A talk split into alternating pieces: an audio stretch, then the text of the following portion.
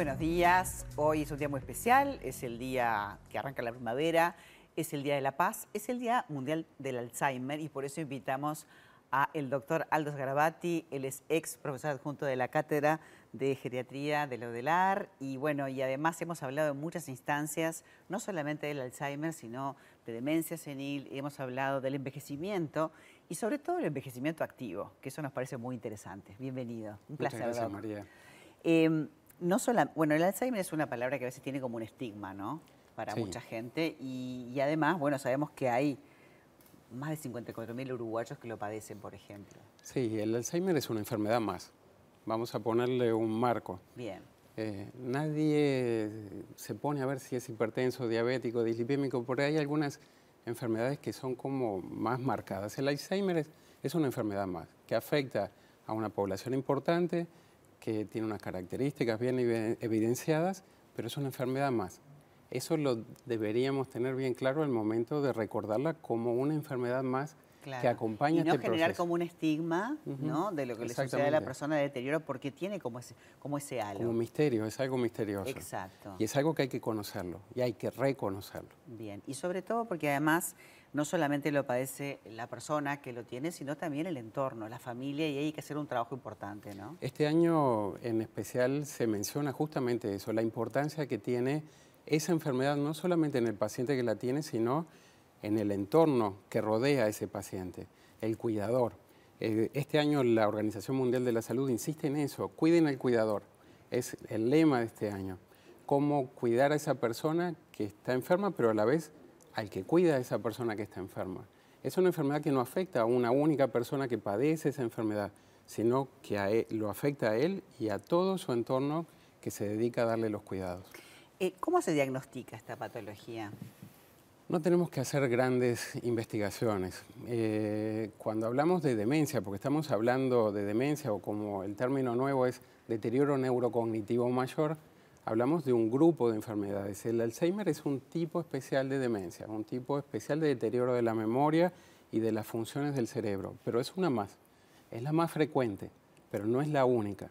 El diagnóstico es clínico, el diagnóstico es evaluando al paciente, interrogando al paciente y evaluando una de las funciones de alta integración del cerebro o varias de ellas que se ven afectadas con esta enfermedad. Lenguaje, memoria, capacidad de realizar determinadas tareas. El diagnóstico es clínico.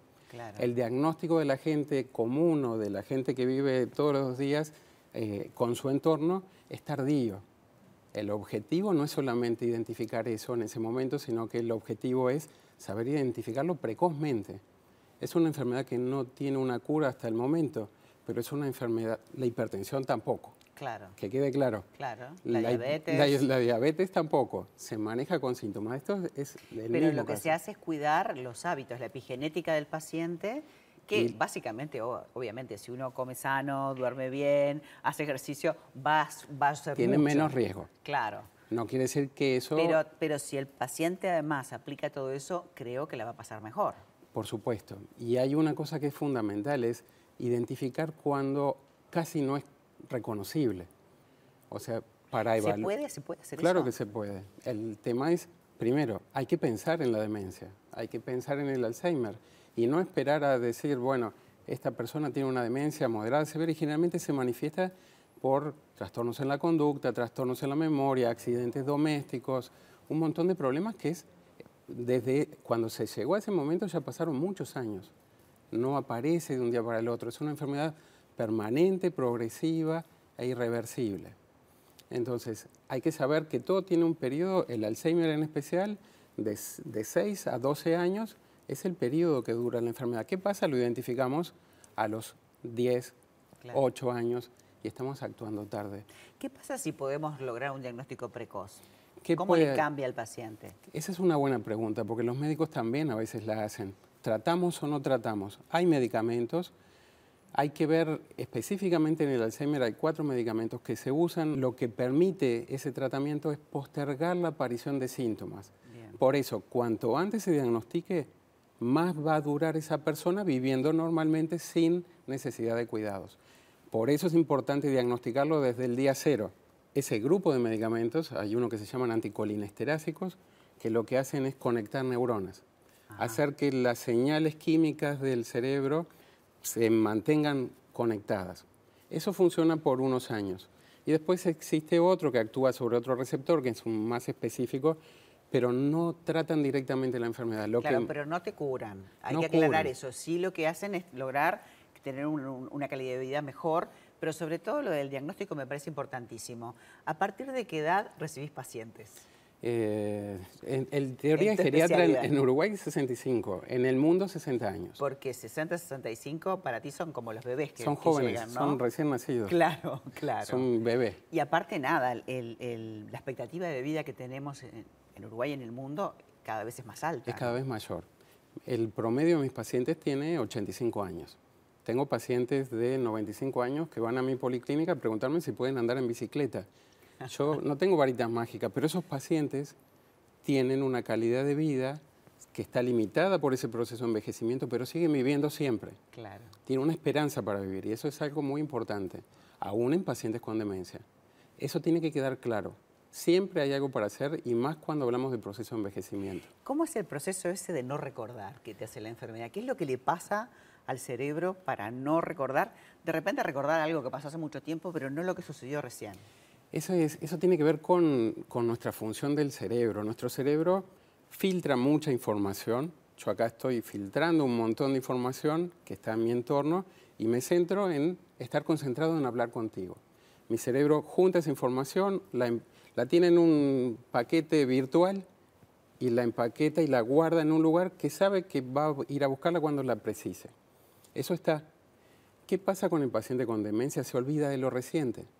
Le puedo preguntar a los cinco años cómo era el juguetito que disfrutaba y lo va a recordar, va a saber, va a querer ir a su casa, va a conocer su casa de hace muchos años, donde había niños jugando, donde había padres, pero sin embargo le pregunto, ¿qué fecha es hoy? Y no lo sabe. Hoy es 21 de septiembre de 2023. Pasamos dos segundos y el paciente no es capaz de sacar esa información que queda en una nube y desaparece. No, accede a ese lugar donde está guardada la memoria. accede a la de hace mucho tiempo. Pero ¿qué pasa? El gran problema es que la información nueva no se empaqueta y se guarda. Esa queda en una memoria que se llama spam, queda ahí en un spam de memoria bueno, igual para la gente el spam es bastante entendible. Sí, es, como un procesador de la computadora. Queda en la memoria dando vueltas, pero el disco duro no graba. Somos máquinas perfectas y sobre todo de traficar información. Hay muchas cosas que tenemos y solemos hacer para justamente tener esa neuroplasticidad activa, que antes se pensaba que solamente los niños y ahora se sabe que a, toda edad, o sea, esa gimnasia mental, aprender un instrumento, aprender un lenguaje, todo eso nos mantiene activos. Y, te digo esto porque sé que estás trabajando hace mucho tiempo en ese envejecimiento activo, ¿no? Como una de las ODS, como uno, de los objetivos, em, que pensando en 2030, ¿a qué queremos llegar con esto? Lo primero es, queremos llegar a vivir al 2030. Y lo segundo que queremos es no solamente vivir o sobrevivir, sino que queremos vivir con calidad de vida. El objetivo de, una, de cualquier persona no es solamente estar vivo, sino es ser capaz de disfrutar esa vida a la edad que sea. Y para eso tenemos que hacer acciones, no a los 65 años, no a los 50 años, lo tenemos que hacer desde nuestra niñez. Tenemos que ser capaces de entender que este proceso de envejecer a los 65 años tiene 20 años más para vivir en promedio. Y que aparte es lo normal, es lo que nos va a suceder a es todos. Es lo que va a pasar en nuestro país. Eso es en el mundo y en nuestro país nuestro envejecimiento poblacional es un logro, no es nada malo porque a veces se asocia como un fracaso. Es lo mejor que le puede pasar a un país que tiene las herramientas para que su población tenga un abordaje social y sanitario que le permite vivir. Envejecer para muchos es un problema, para otros es una gran oportunidad que significa dar un paso más en cada momento de la vida. Y es la época de la cosecha, donde vos podés disfrutar de todo lo que sembraste en tu vida pero para sembrar en la vida hay que hablar de esto, de esta epigenética, de esta, de esta manera de vivir y elegir este, saludable para poder vivir más y mejor, en definitiva.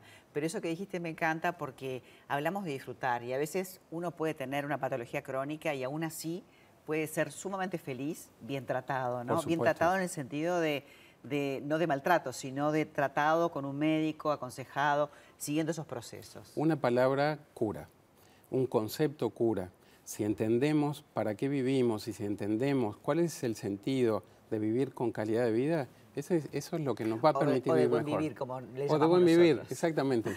Aldo, para mí siempre es un lujo escucharte. Este, muchísimas gracias por el trabajo que estás haciendo con muchísimos uruguayos este, y esperemos que, bueno, que, que esto sirva para atender y ocuparnos de, de vivir más y mejor este, y de poder disfrutar de cada momento de la vida. Muchas gracias a ti por la oportunidad de contarles un poco lo que hacemos. Buenísimo, un placer. Nosotros nos vamos esta mañana y volvemos con más Buen Vivir tempranito. Los esperamos. Chao.